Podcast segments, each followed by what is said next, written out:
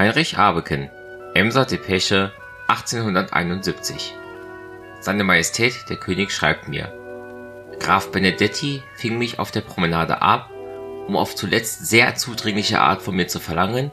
ich sollte ihn autorisieren, sofort zu telegrafieren, dass ich für alle Zukunft mich verpflichtete, niemals wieder meine Zustimmung zu geben, wenn die Hohenzollern auf ihre Kandidatur zurückkämen. Ich wies ihn zuletzt, etwas ernst, zurück,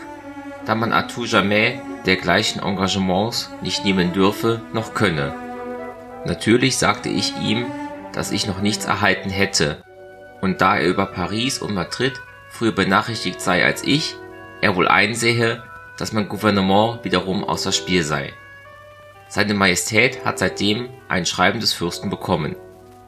Da seine Majestät dem Grafen Benedetti gesagt, dass er Nachricht vom Fürsten erwarte, hat allerhöchst derselbe, mit Rücksicht auf die obige Zumutung,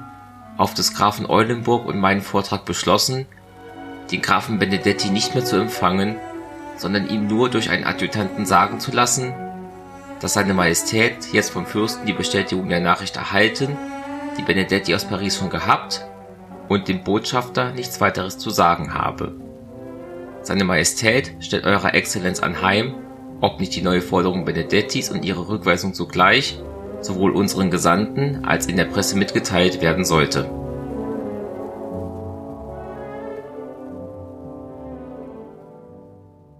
Otto von Bismarck redigierte und gekürzte Fassung der Emser Depesche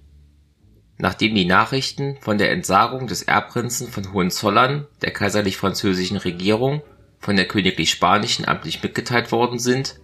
hat der französische Botschafter in Ems an seine Majestät den König noch die Forderung gestellt, ihn zu autorisieren,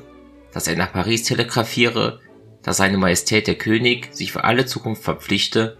niemals wieder seine Zustimmung zu geben, wenn die Hohenzollern auf ihre Kandidatur wieder zurückkommen sollten. Seine Majestät der König hat es darauf abgelehnt, den französischen Botschafter nochmals zu empfangen und demselben durch den Adjutanten vom Dienst sagen lassen, dass seine Majestät dem Botschafter nichts weiter mitzuteilen habe